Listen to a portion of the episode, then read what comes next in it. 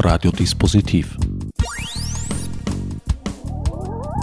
Die Sendung im Programmfenster. Willkommen zur neunten Folge von Ad Acta, der strengen Reihe zum weiten Feld Kunst, Recht und Internet. Und wieder darf ich einen Gruß in die Zukunft werfen und neben den Hörern und Hörerinnen von Frequenz im Enstal, Proton in Vorarlberg und Freirad in Innsbruck erstmals auch jene von Froh, dem Freien Radio Oberösterreich, zur fröhlichen Meinungsbildung begrüßen. Wie es aussieht, dürfte sie diese Ausgabe in wenigen Wochen erreichen.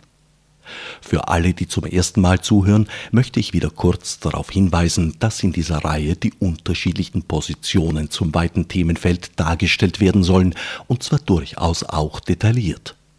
Ich habe mir vorgenommen, meinen Gästen hart, aber höflich zuzuhören. Vielleicht mal das eine oder andere nachzufragen, den Widerspruch aber vorrangig anderen Gästen zu überlassen. Das gerät manchmal zur strengen Übung nicht nur für mich, sondern gleichermaßen für alle Hörer und Innen, denn irgendwer wird wohl in jeder Folge leiden müssen. Bitte trotzdem nicht abdrehen, wenn's mal gehörig gegen den Strich gehen sollte. Meinungsbildung ist selten ein schmerzloser Prozess. Jeder Konsens kostet.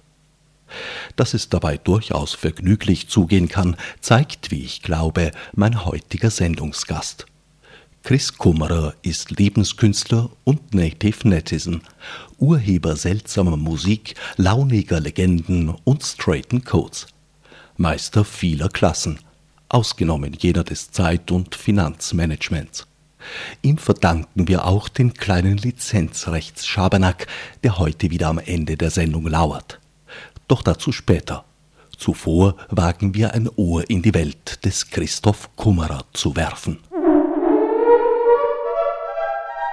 Chris, du bist seit Anfang der 90er Jahre als Musiker, als Programmierer tätig. Man könnte dich eigentlich als sowas wie den Angehörigen der ersten digitalen Generation bezeichnen. Wenn man so will, könnte man das, ja. Bei all dem hast du auch immer einen gewissen politischen Anspruch und Hintergrund gehabt. Nimmst du die neu entfachte, neu entflammte Diskussion um Kunst, Recht und Internet, wie der Titel dieser Sendereihe heißt, wahr? Ähm, ja, natürlich. Und also neu ist da ja nichts daran. Also die, die Debatte wird ja auf verschiedenen Niveaus ständig geführt. Neu ist vielleicht der Grad der Verbreitung. Erstmals hat das eine weite Öffentlichkeit gefunden, weil wahrscheinlich auch sensibilisiert durch Diskussionen über ACTA, über Vorratsdatenspeicherung und, und, und, die Menschen begriffen haben, dass es einen Zusammenhang gibt und dass es sie sehr wohl in ihrem Alltag auch betrifft. Das ist, das ist sicher richtig. Auf der anderen Seite ähm, glaube ich, dass die Auswirkungen ähm, dieser Debatte auf eine breitere Öffentlichkeit, die gibt es ja nicht. Ähm, ich glaube, es gibt jetzt unter file-sharenden Teenagern jetzt kein großartiges Unrechtsbewusstsein. Ich glaube auch, dass die Debatte, also teilweise sind das Stellvertreterkriege, die an Fronten geführt werden, äh, die an einer Oberfläche oder an Teilen der Oberfläche kratzen, tatsächliche prinzipielle Probleme völlig außer Acht lassen. Es geht ja um eine, zum Beispiel um eine Bequemlichkeit. Es ist ja überhaupt nicht einzusehen, warum ich ein bis zwei Seasons, wenn ich Glück habe, warten soll, damit ich mir dann auf Pro7 eine TV-Serie in einer schlechten Synchronisation ohne die Option auf Zweikanalton anschauen soll. Da geht es einfach um diese, um diese Bequemlichkeit. Ich kann es ja jetzt sofort haben, ich kann es mir jetzt sofort ansehen ich kann mit meinen Freunden, egal wo auf dem Planeten sich die herumtreiben, und das ist nun mal inzwischen so, dass man Freunde hat, die nicht ums Eck wohnen und auch die ums Eck wohnen haben es gesehen. Also das, das sind dann schon so Sachen, die, wenn, die, wenn der Zugang mühsam ist und der, sagen wir mal, illegale Zugang einfach, dann wird der gewinnen. Das ist vollkommen klar. Und auch so, so Angebote wie iTunes, also seien Sie mir nicht böse, aber dazu müsste ich mir jetzt zuerst irgendein proprietäres Betriebssystem installieren, dann kann ich mir ein iTunes-Programm installieren und dann darf ich in dem Shop einkaufen gehen. Ich glaube, dass es für ganz viele Leute einfach nicht zur Debatte steht. Das ist jetzt durchblicken lassen, dein Herz schlägt für Open Source. Nein, also mein Herz äh, schlägt, äh, um sauerstoffreiches Blut in mein Hirn zu pumpen und sonst wohin, wo es gebraucht wird. Aber ich habe mich vor Jahren entschieden, also Mitte der 90er, auf ein freies Betriebssystem umzusteigen und bin damit bisher äh, glücklich gefahren und ähm, die Abwesenheit einer iTunes-Software ist mir bisher nicht besonders problematisch erschienen. Als Musiker verwendest du durchaus auch Soundbits von anderen Menschen. Wie geht es dir da mit der rechtlichen Problematik? Ich, also äh, in, in, meinem Fall, das hält sich derart in Grenzen, weil ich, also ich finde es erstens interessanter, Sounds zu machen. Also teilweise verwende ich natürlich, habe früher noch viel, äh, noch viel mehr, also jetzt weiß ich nicht, Samples von einer Drum Machine, wo das rechtlich, glaube ich, unproblematisch ist. Also man muss die Drum Machine nicht besitzen, um sie zu verwenden. Ich glaube, das ist einigermaßen geklärt. Also die Firma Roland hat zumindest irgendwie nie versucht, jemanden für einen 909 Snare Drum zu verklagen, meines Wissens. Und dass ich jetzt mir eine Schallplatte hinlege ähm, und da eine Akkordfolge raussample, das ist eigentlich bei mir schon ganz lang nicht vorgekommen. Also und wenn ich das täte, äh, ich fürchte, ich hätte auch irgendwie keinerlei Unrechtsbewusstsein, weil das, was ich dann daraus mache, ist hoffentlich so anders, dass es irgendwie ganz klar ist, dass es vielleicht inspiriert, also im, im Sinn von einer Hommage zu verstehen ist, aber das ist, das ist dann schon meins, bitteschön. Und mit diesem meins meine ich jetzt nicht, dass ich dann gleichzeitig äh, mich in eine Person verwandle, die dem Nächsten, der vielleicht äh, an meinem musikalischen Output Inspiration findet und äh, ein Stückchen daraus benutzen möchte, dass, mich das, dass ich mich daran irgendwie stoßen würde. Ähm, und wie ich die Lizenz gestalte, also ob ich ähm, jetzt ganz in einem, in einem, Creative Commons Sinne, wenn ich sage, ich würde gern ähm, dem nicht kommerziellen oder auch dem kommerziellen weiterverarbeiten, dem stimme ich zu, aber könnte ich bitte erwähnt werden in den Liner Notes oder was auch immer als der Ursprung von einem Anteil, ähm, das genügt dann völlig. Damit sprichst du durchaus auch eine Motivation oder eine Intention der Initiative Kunst hat Recht an, nämlich das Recht des Autors, der Autorin, eine Kontrolle darüber zu behalten, in welchen Zusammenhang ihre Werke gestellt und gebracht werden. Hältst du das innerhalb dieses Mediums Internet überhaupt für machbar? Ich halte das nicht einmal innerhalb des Mediums ähm, Regionalzeitungen für irgendwie sinnvoll oder kontrollierbar oder also das, das, nein, das ist, eine, das ist eine wirklich blöde Idee, tut mir leid. Also wenn man seine Gedanken für sich behalten will, dann muss man das auch tun. In dem Moment, wo man publiziert, kann man sich vieles nicht mehr aussuchen. Ähm, also da wieder als ein Beispiel zum Beispiel aus der, also aus der Software, die GNU General Public License erlaubt mit der Restriktion, dass wenn ähm, ein Programm an Dritte weitergegeben wird, auch der Quellcode an Dritte weitergegeben werden muss oder öffentlich zugänglich gemacht werden, erlaubt aber ansonsten alles. Es gibt keine Beschränkungen, wofür diese Software, dieses Programm eingesetzt werden kann, also auch dieser Quellcode. Es gibt zum Beispiel das schöne Beispiel, es gibt einen, einen Software-Synthesizer, ähm, wo der Autor äh, einen Zusatz in die, in die Lizenz aufgenommen hat, also eigentlich, er bittet nicht darum, sondern er besteht darauf, ähm, dass dieses Programm nicht für satanische oder lästerliche äh, Musiken eingesetzt wird. Dazu kann man jetzt stehen, wie man will, aber es ist im Rahmen der GNU General Public License, unter der das Programm steht, einfach nicht durchsetzbar. Das ist jene Lizenz, die manchmal mit einem Virus verglichen wird, weil sie sich auswirkt auf das Gesamtprojekt. Ja, weil sie, weil sie darauf besteht, dass ähm, Software, die unter dieser Lizenz veröffentlicht wurde und dass Bearbeitungen davon auch wiederum unter dieser Lizenz veröffentlicht werden. Was ja zum Beispiel äh, der Grundgedanke auch ist ähm, äh, bei Creative Commons, wobei da im Fall werden ja verschiedenste äh, Softwarelizenzen abgebildet auf äh, urheberrechtlich geschütztes Material. Da gibt es natürlich auch das, das, das Pendant zum Beispiel zu einer BSD-Lizenz, die eigentlich auch die kommerzielle Weiterverbreitung ohne den Quellcode weitergeben zu müssen. Äh, in der BSD-Lizenz ist zum Beispiel wichtig, dass man den, den, ursprünglichen Autor erwähnt, also die ursprüngliche Copyright Notice mitträgt und sich eben nur als den Bearbeiter dazu fügt. Und es gibt natürlich auch die Möglichkeit, zu etwas zu völlig Public Domain zu erklären, wobei ich jetzt gar nicht weiß, ob das im europäischen Urheberrecht im Fall überhaupt möglich ist. In den Vereinigten Staaten geht das. In Europa, glaube ich, ist das Urheberrecht nicht veräußerlich, aber ich bin kein Anwalt. Ähm, aber es ist natürlich dennoch möglich, alle anderen Rechte daran aufzugeben, wie die der öffentlichen Aufführung, der mechanischen Vervielfältigung etc. Das Schöne an dieser Diskussion ist, dass eigentlich keiner der Beteiligten sich im Besitz der alleinigen Wahrheit glaubt. Es will allerdings auch keiner der Bösewicht sein. Alle reden im Augenblick davon und die, die es anders sehen, reden im Moment nicht sehr laut, dass man ja den unschuldigen User, die Userin am Ende Lieschen Müller genannt, nicht belangen möchte, sondern nur die bösen Menschen, die Uploads illegalerweise machen. Ist das technisch überhaupt möglich, das äh, zu kontrollieren, ohne ein Deep Packet Inspecting, das tatsächlich einen gläsernen Internetmenschen hervorbringen würde? Das ist ein Wettrüsten, ähm, das kann jetzt eine Content-Industrie ähm, oder die Verwertungsgesellschaften, das können sie niemals gewinnen. Man kann relativ lang reichhaltig Geldbündel nach Ingenieuren werfen, die dann digitales Restriktionsmanagement implementieren, die Kopierschützen, aber am Schluss wird es irgendeinen 17-Jährigen ein Wochenende kosten und das war völlig umsonst. Ähm, was du ansprichst mit der Überwachung, ja, ich glaube, die funktioniert in dem Moment klasse, wo man die volle Kontrolle ähm, über den jeweiligen Client hat, also das Handtelefon, den, den Tablet oder PC-Computer, ähm, der am anderen Ende der Leitung sitzt. Ich glaube nicht, dass das ähm, so in einer demokratischen Gesellschaft irgendwas ist, das sich sehr leicht durchsetzen lassen wird. Also man kann natürlich dann wieder die, die apokalyptischen Reiter der Infosphäre beschwören und erklären, es geht ja da eh um, weiß ich nicht, Kinderpornografie und Terrorismus. Aber am Schluss die Kamera, die Überwachungskamera im eigenen Badezimmer lässt sich ja auch nicht so leicht äh, der Bevölkerung verkaufen, weil das vor Terroristen im Badezimmer schützt. Was allerdings sehr wohl der Bevölkerung sehr gut verkauft werden kann, sind zum Beispiel eingebaute Kameras in Laptops, die durchaus auch gekapert werden können.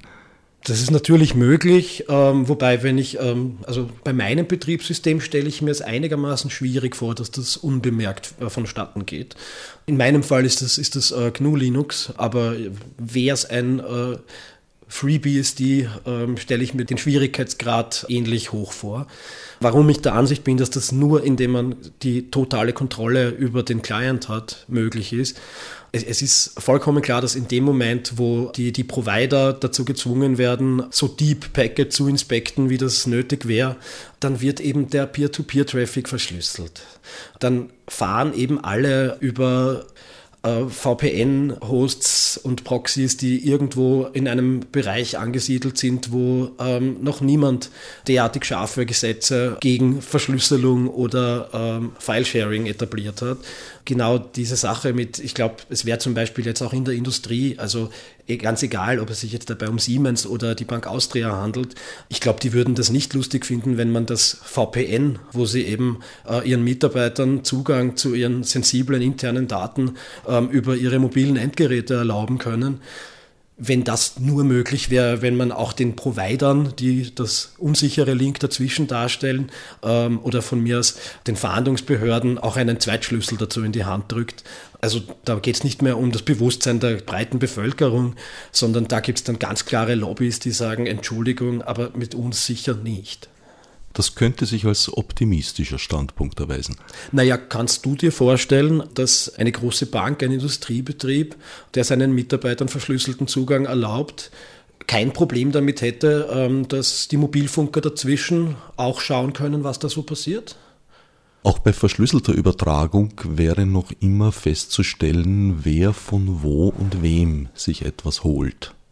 Ähm, nicht zwingend, nein. Wenn man sich so Projekte wie äh, Tor, also das Onion Routing Projekt und wieder das Onion, die Zwiebel im Namen schon sagt, das funktioniert nach einem Zwiebelschalenprinzip. Ähm, es weiß eigentlich immer nur der nächste Hop, wo es hingeht und jede einzelne Zwiebelschicht sozusagen ist wiederum verschlüsselt.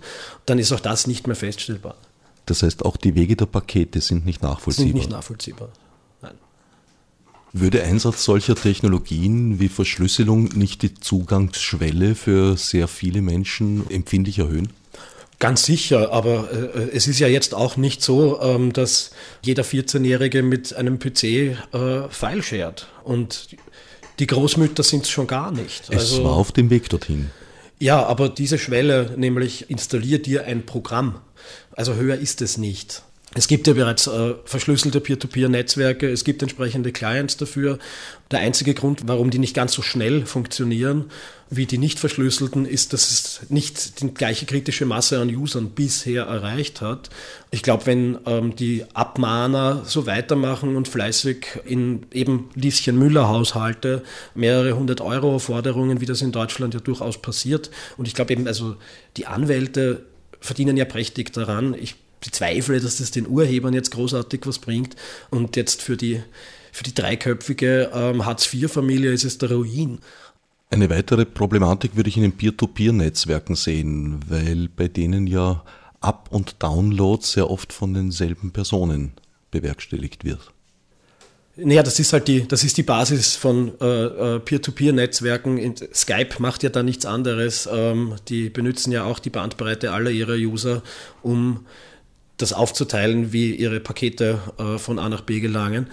Und also Rasmus Fleischer vom schwedischen Piratenbüro, bei dem ich mal einen Vortrag hören durfte in Zürich, der hat das sehr schön auf den Punkt gebracht, dass mit dem mit dem Peer-to-Peer Up- und Download, das ist so wie mit Einatmen und Ausatmen. Man kann ja nicht nur einatmen. Und ich glaube, das, das, das trifft es relativ gut. Also diese Dinger funktionieren halt so und das wird ja auch durchaus zu Nicht-Urheberrechtsverletzungszwecken eingesetzt, um ähm, große Dateien über limitierte Bandbreiten zu verteilen. Das ist ja eine relativ smarte Technologie. Ähm, die, wird man, die kriegt man auch jetzt so ähm, nicht wieder weg, indem man sagt, das mögen wir nicht oder wir fühlen, wir fühlen uns da übervorteilt als äh, Urheberinnen. Vertreter und Vertreterinnen, zumeist sind es Vertreter der Medienindustrien, gehen meistens davon aus, dass große Dateien im Prinzip eigentlich nur zumindest Audio, aber meistens Videodateien sind. Das heißt, wenn man große Festplatten kauft, dann ist impliziert, dass darauf meistenteils geschütztes Material gespeichert wird. Also, dass das die Content-Industrie so sieht, ähm, das überrascht mich nicht. Ich kenne keine Studie, ich ähm, ähm, weiß nicht mal, ob es eine gibt. Ich persönlich habe relativ kleine Platten und da ist durchaus das eine oder andere urheberrechtlich geschützte Material. Ui je. Unsere Kultur ist über Jahrtausende eigentlich so gewachsen, dass permanent rechte Verletzungen begangen wurden die über den meisten Teil des Zeitraums ja noch gar nicht definiert waren. Eben dann in dem Fall äh, ist es ja keine rechte Verletzung. Wäre es aber heute. Ja, also das ist was anderes. Das, also dass das ähm, ähm Dinge, die im 18. Jahrhundert äh, eine Selbstverständlichkeit waren, heutzutage de facto unmöglich sind. Das ist ganz sicher so. Ja. Also Nestroy, Shakespeare, ganz viele andere haben ohne Genierer sich an den Stoffen und Stücken anderer bedient sehr viele Dramenstoffe gerade sind in unglaublich vielen Variationen geschrieben und gespielt worden. Davon ist dann eine auf uns gekommen. Ich glaube, im Girl Meets Boy mit dem Billy Wilder ist das, sind eigentlich alle diese Stories raus, wenn man das konsequent zu Ende denkt. Aber da ziehe ich wieder die Parallele ähm, mit äh, Software, wo zumindest in Europa, weil es nicht so große Player gibt, die ähm, derartig stark lobbyieren, beziehungsweise genug kleine Player, die doch auch ganz gut aufgestellt sind. Bei den Softwarepatenten sieht das eigentlich jeder ein, dass die innovationsverhindernd wirken, dass die, weil sehr viel Trivialpatente sind und also wenn ich das jetzt mit, da kann ich den Vergleich nahtlos ziehen zu populärer Musik. Wenn ich jetzt eine Viertelstunde Radio Wien höre, habe ich ganz sicher keine Tonfolge gehört, die nicht schon bei Vivaldi steht. Die Frage wäre, graben wir uns dann nicht eine ganz wichtige Quelle ab, der Inspiration, der künstlerischen Entwicklung? Das ist ganz sicher so. Also das ist dann auch wieder dieses, man möchte die Kontrolle darüber behalten, was mit einem Stoff, einem Stück, einem kreativen Output, egal welcher Art, man möchte die Kontrolle darüber behalten, wer in welcher Form ähm, Mashups, ähm, ähm, äh, Coverversionen, was auch immer davon macht. Also ich kann mich da erinnern, ich, ich, habe eine entzückende äh, 7-Inch-Schallplatte da ist die B-Seite leer und auf der A-Seite befindet sich geschickt übereinander gelegt ein Stück von Public Enemy und ein Stück von den White Stripes. Das passt ganz entzückend miteinander zusammen. Ähm, das ist natürlich eine krasse Urheberrechtsverletzung. Ähm, das wurde nie von jemandem okayt. Die Jungs haben 300 Stück davon hergestellt. Der einzige Kontakt äh, zu den Leuten ist über eine Hotmail-Adresse und sie haben sich sogar die Mühe gemacht auf den 300 Stück. Also ich schätze mal, das ist ungefähr die Größenordnung. Also das Gewerbsmäßige bin ich mir dann nicht sicher, ähm, ob das greift im Fall. Sie haben sich sogar die Mühe gemacht, die Referenz auf das Presswerk innen auf der Schallplatte mit dem Schlüssel wegzukratzen. Es ist relativ schwierig nachzuvollziehen, wo das denn jetzt genau herkommt. Aber ich halte solche Dinge äh, für ähm, total legitim. Demgegenüber steht der begreifliche Wunsch, dass Urheber und Urheberinnen aus ihrem Schaffen, von ihren Werken auch einen materiellen Gewinn ziehen sollen. Da bin ich auch dafür, ähm, also allein schon äh, in meiner Eigenschaft als Urheber. Und da habe ich auch leider keine Lösung. Ähm, wenn ich die hätte, ähm, würde ich sie sofort publizieren äh, unter einer Lizenz, die äußerst schwach ist und das weiter bearbeiten, das weiter drüber nachdenken, also nur sehr begrüßen. Ich denke mal, Kreativschaffende, das ist halt relativ dünnes Eis und sehr harte Arbeit. Ähm, ich möchte jetzt auch nicht vorschlagen, dass die Musiker alle weiter kellnerieren und höhere Töchter im Cellospiel unterweisen, weil das schließlich immer das war, womit sie ihr Geld verdient haben. Dort, wo man dann tatsächlich einen, weiß ich nicht, Universitätsjob ausfasst, ähm, der es einem erlaubt, vielleicht sogar eine Familie zu ernähren, da ist dann auch die Luft sehr dünn. Das steht nicht allen zur Verfügung. Ähm, das Popstartum ist möglicherweise nicht das, äh, was ein Großteil ähm, der ähm, schreibenden oder musizierenden Zunft überhaupt für erstrebenswert halten. Also das ist, das ist natürlich nicht einfach und also ich muss jetzt sagen, also mein, mein Urheberrecht ist ja auch schon verletzt worden. Ich habe vor ja, zehn Jahre, also mehr als zehn Jahren, ähm, eine Schallplatte auf dem erstklassigen Label Supercheap von äh, Erdem Tunakan und Patrick Polsinger gemacht. Und ein wohlmeinender FM4-Mitarbeiter, also ich gehe mal davon aus, dass er das wohl gemeint hat, hat aus zwei Stücken ähm, kleine Teile herausgeschnitten und ähm, ähm ich und mein Co- Produzent, mit, Mitmusikant, was auch immer. Wir waren jahrelang der Jingle für die FM4 Hitparade. Also wir sind sicher zwei Jahre lang ähm, zehnmal am Tag gelaufen. Ähm, nachdem ich nicht AKM-Mitglied bin und auch kein Interesse habe, zumindest auch also zu dem damaligen Zeitpunkt waren die Regelungen einigermaßen knebelnd, was mit meinem eigenen kreativen Output mir und wem auch immer ich das zur Verfügung stellen möchte, überhaupt erlaubt ist. Und ich habe damals eben wiederum kein Anwalt, auch kein großartiges Interesse an Rechtsstreitigkeiten. Ich habe mit dem ORF telefoniert, ähm, ob es da eine Möglichkeit gäbe, wenn schon keine pekuniäre Abgeltung, die mir durchaus zustünde, dann vielleicht könnte man das wenigstens erwähnen, wo das herkommt und wer das eigentlich gemacht hat. Das wurde äh, von der ORF-Rechtsabteilung äh, mit dem Argument, der österreichische Rundfunk macht keine Verträge mit Einzelkünstlern vom Tisch gewischt. Als ich mich bei der AKM erkundigt habe, hat man mir gesagt, eben wenn ich mich dort anmelde, gehört, äh, gehören alle Verwertungsrechte an meinen vergangenen, äh, derzeitigen und zukünftigen Dingen, werden dann von der AKM vertreten. Das fand ich ein bisschen zu viel.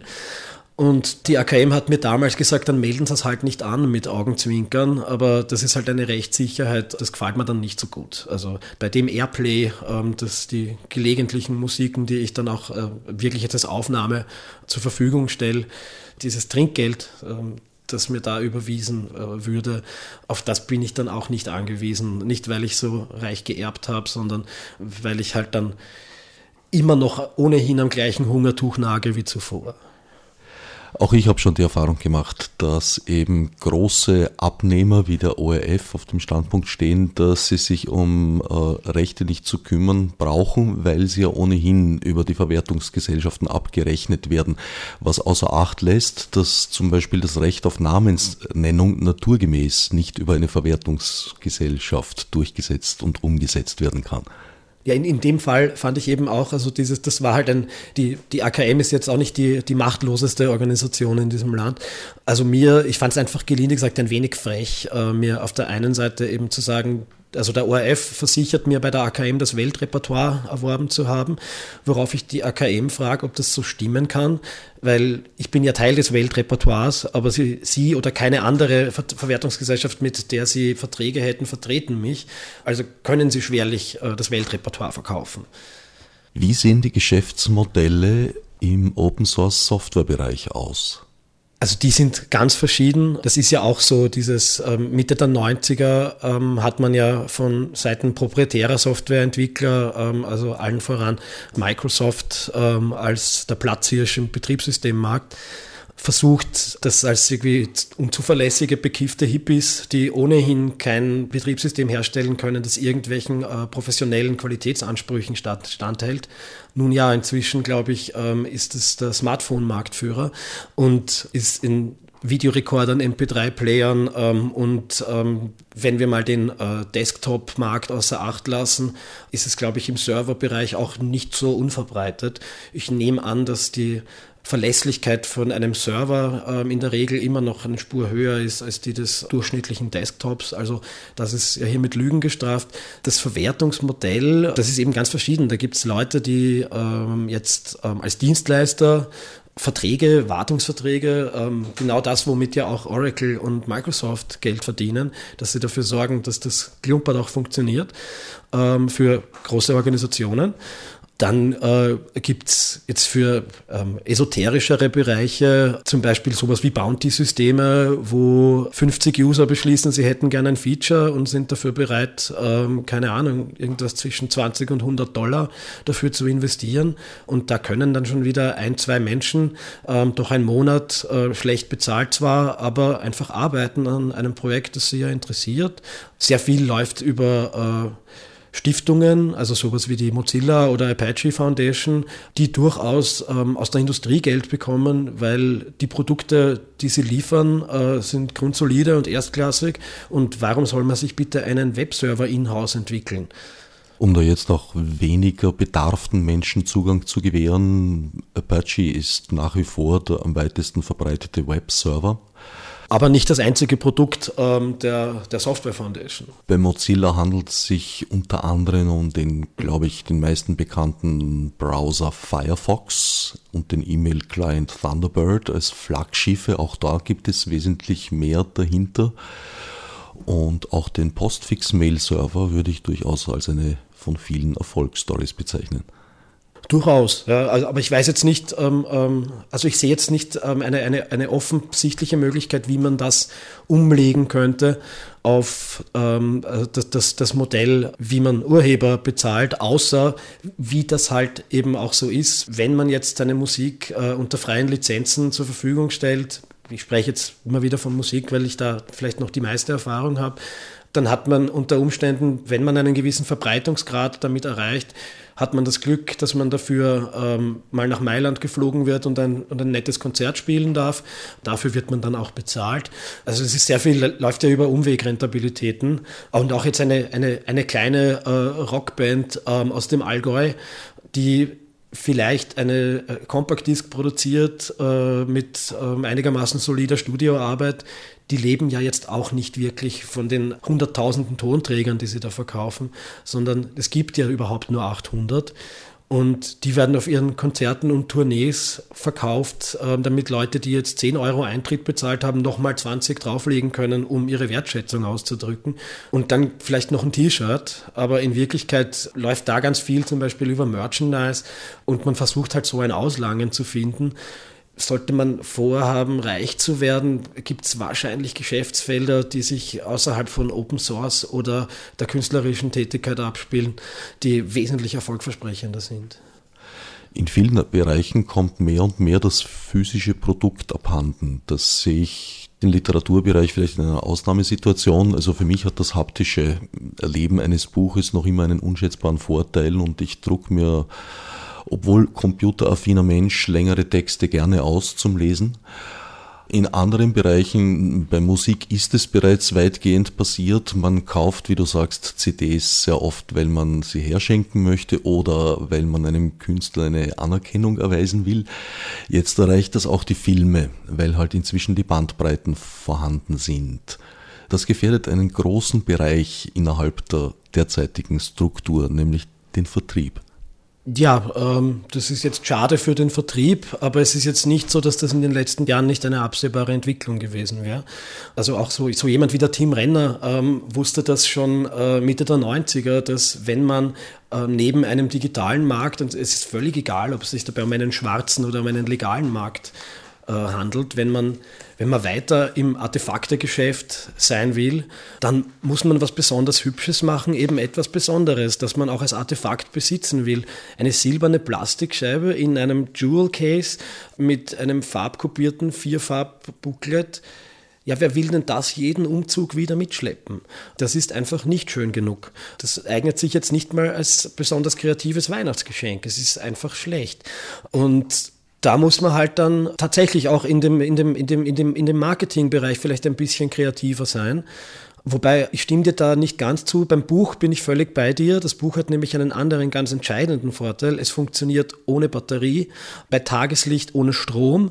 Bei Kerzenschein ist es ein bisschen anstrengend und ermüdend, aber es ist ähm, gegen weithin angenommene Binsenweisheit nicht schlecht für die Augen. Aber das ist natürlich ein, ein, ein unschlagbarer Vorteil äh, von diesem Medium. Deshalb glaube ich auch nicht, dass das so ganz bald völlig verschwinden wird. Beim Film ist es doch in Wirklichkeit so, dass der eigentlich für den, für den Konsumenten ganz lang ein äh, und auch also großteils heutzutage ist der Film ja eigentlich ein artefaktloses Ding, weil im Kino kriege ich ja nicht mit, dass hinter den Spiegeln der Kerl mit der Rolle steht. Der Projektor interessiert mich ja nicht. Ich tauche ja in diese Welt auf der Leinwand ein. Genauso mit dem Aufkommen von, von Fernsehstationen ähm, wo ist da mein Artefakt? Ich habe, einen, ich habe ein Empfangsgerät, das kommt durch die Luft mit äh, Magie. Und, und das jetzt auch weitergeführt, zum Beispiel, wenn man sich anschaut, dass ja in Wirklichkeit, was macht denn Hollywood? Hollywood macht den dritten Teil vom zweiten Teil von einer Comicbuchverfilmung, wo das erste Comicbuch schon nicht gut war, mit einem unglaublichen ähm, ähm, Werbetrommeletat ähm, und extrem hohen Produktionskosten und ist dann verwundert, dass es nicht so viel einspielt, wie er hofft. Und da gibt es ja nicht eine Produktion pro Jahr, die ungefähr in diesem Fahrwasser ist. Die wirklich ähm, ähm, originellen Programme ähm, und auch also zunehmend ähm, eigentlich ernstzunehmende Schauspieler, die vor zehn Jahren einen TV-Vertrag rundweg abgelehnt haben, machen jetzt teuer produzierte Dinge für äh, Subscriber Cable. Da ist es auch, das ist artefaktlos ähm, und HBO ist es vollkommen egal, ob ich es mir jetzt angeschaut habe oder nicht, oder ob ich es mir zwei Tage später von Hulu hole oder ähm, auf meinem äh, TiVo aufgenommen habe. Ich zahle ja meinen monatlichen Beitrag und damit habe ich auch die Show, die ich mir nicht angeschaut habe, finanziert und das passt dann soweit. Und okay. da ist wieder, das ist wieder artefaktlos. Da ähm, würde ich heftig widersprechen ganz heftig widersprechen. Es ist artefaktlos im Erleben des Betrachters, ja, der Betrachterin. Aber es ist keineswegs artefaktlos im Sinn der Verteilung. Wer jemals in seinem Leben Schallplatten oder Filmrollen von einem Ort an den anderen geschleppt hat, weiß, was für das für ein Aufwand war. Das fällt mit Übertragung einer Datei weg. Du hast über das Artefakt zum Beispiel gerade beim Film eine gewisse Kontrolle gehabt, auch beim Ton, weil diese Überspielungen haben ja von Generation zu Generation sehr, sehr an Qualität verloren. Vor allem beim Film eigentlich fast unmöglich gewesen. Das heißt, um schöne, gute Kopien zu ziehen, musstest du im Besitz einer sehr frühen Version, einer sehr frühen Generation zumindest sein.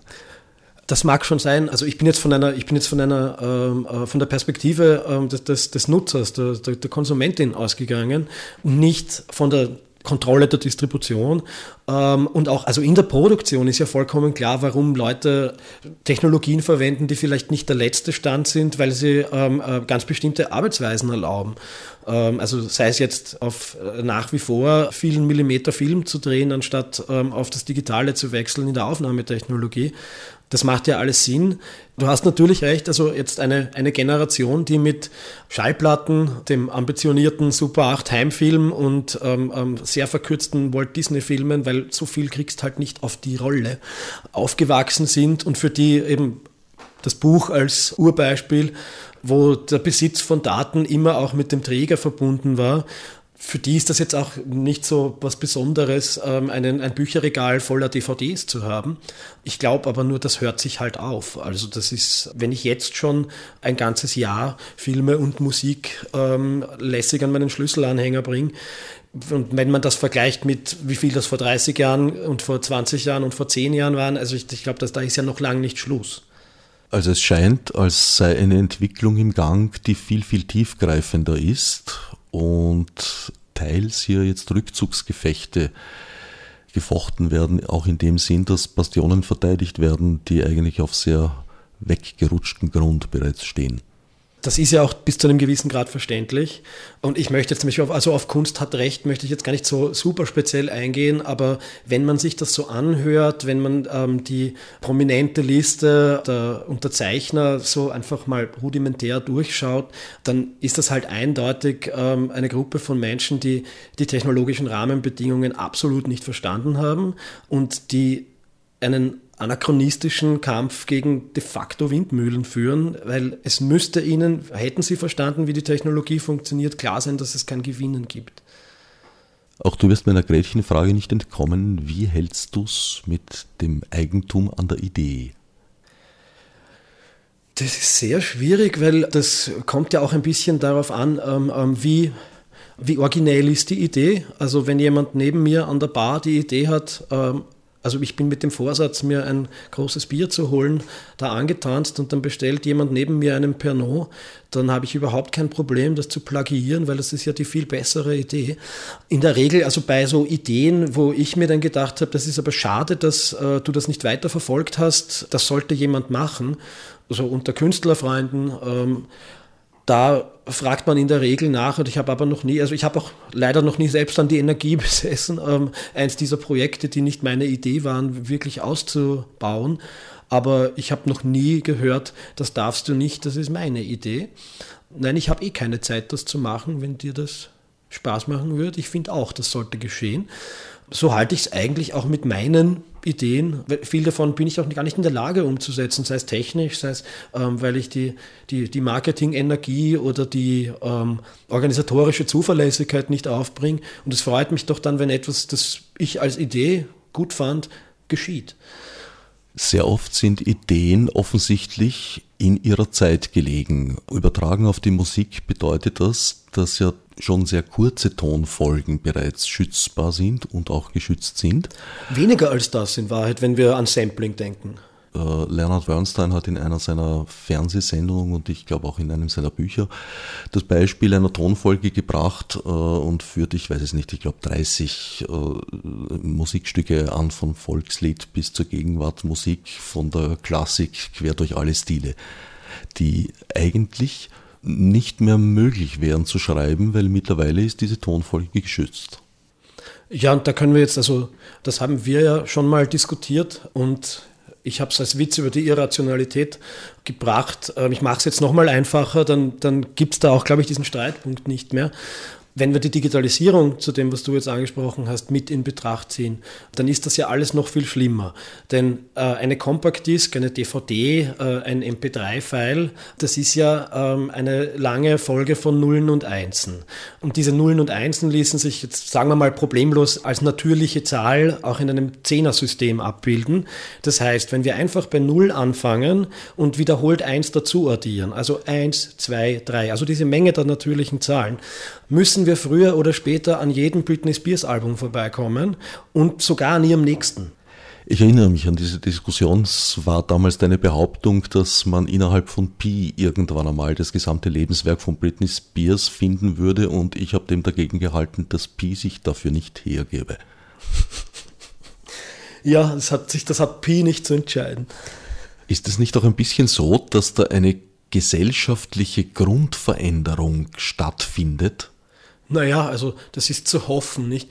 Es ist eben auch, ich finde das jetzt ganz amüsant und irgendwie erfreulich, ähm, dass es Leute gibt, die Zeit haben, ähm, um sich äh, Urheberrechtsgeplänkel zu liefern, wenn die europäische Politik nichts Besseres zu tun hat, als uns ständig ja nur von Notwendigkeiten zu erzählen.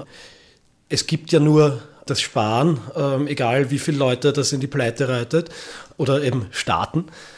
Und äh, in Österreich ähm, hat ein Viertel der Bevölkerung überhaupt kein Problem, um einer zugegeben suboptimal performenden Regierung einen Denkzettel zu verpassen, eine rechtsextreme Partei zu wählen. Es gibt echt brennendere Anliegen, als ob Josie Prokopetz eh genug verdient. Aber ist es nicht auch ein Stück weit Aufgabe der Künstler und Künstlerinnen, Utopien zu entwickeln? Ich weiß jetzt nicht, ob das ähm, ähm, den Künstlern allein obliegt. Ich glaube, das ist eine Nebenwirkung ähm, von ähm, aufgeweckten Menschen, die über ihr Dasein reflektieren und mit offenen Augen durch die Welt gehen und sehen, dass da so einiges besser gemacht werden könnte. Oder anders gefragt, wäre diese Debatte nicht unter Umständen ein Punkt, wo man ein bisschen weitergreifende Modelle und Gedanken verfolgen sollte und entwickeln? Ja, ich fürchte, ähm, das ist jetzt, das ist fast ein Trugschluss. Ähm, mir scheint es eher fast so, als würden diese eben jetzt ganz egal, ob das jetzt ums Urheberrecht, ob es um Vorratsdatenspeicherung, ähm, um, keine Ahnung, Agrarförderungsnovellen geht. Es werden ganz viele äh, Stellvertreterkriege geführt und Bürosiege errungen, die im Endeffekt jetzt glaube ich, keine großartigen gesellschaftlichen Verbesserungen für irgendwen bringen und für die, für die es Nachteile bringt, die jammern dann natürlich zurecht. Soweit Christoph Kummerer. Nun zu unserem kleinen Lizenzrechtsschabernack. Wie schon eingangs erwähnt, freundlicherweise quasi als Gastgeschenk ersonnen, aber dann leider doch nicht mitgebracht von Chris Kummerer. Na macht nix. Für die gute Sache spiele ich gern den Code Monkey und hole die Früchte aus dem Datenwald.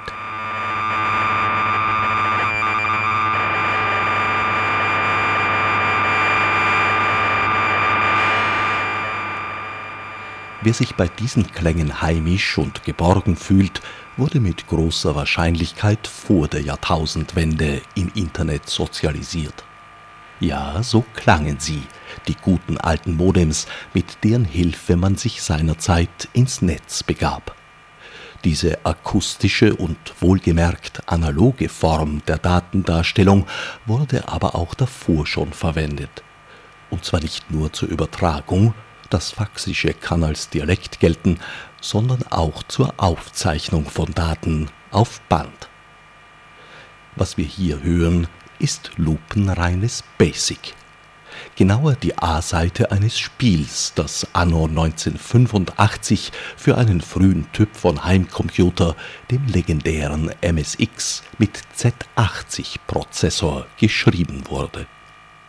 Um Code in Klang und wieder zurückzuwandeln, wurde ein Kassettenrekorder an die analoge Audioschnittstelle des Rechners angeschlossen, der das ständige Hin- und Hergespule meist nicht lange ertrug, nach kurzer Zeit verschied und damit für so manchen Generationskonflikt sorgte.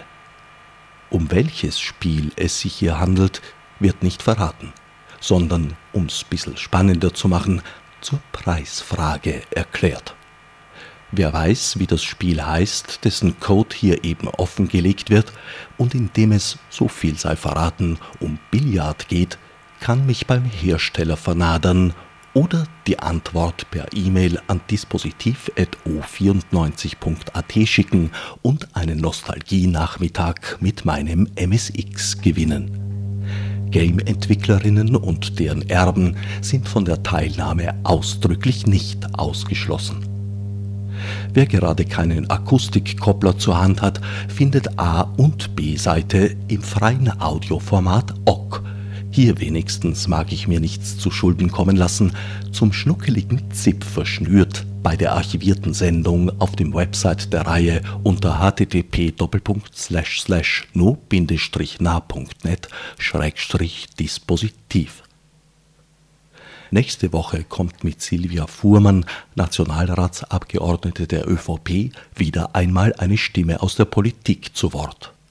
Fürs Zuhören dankt bis dahin Herbert Gnauer.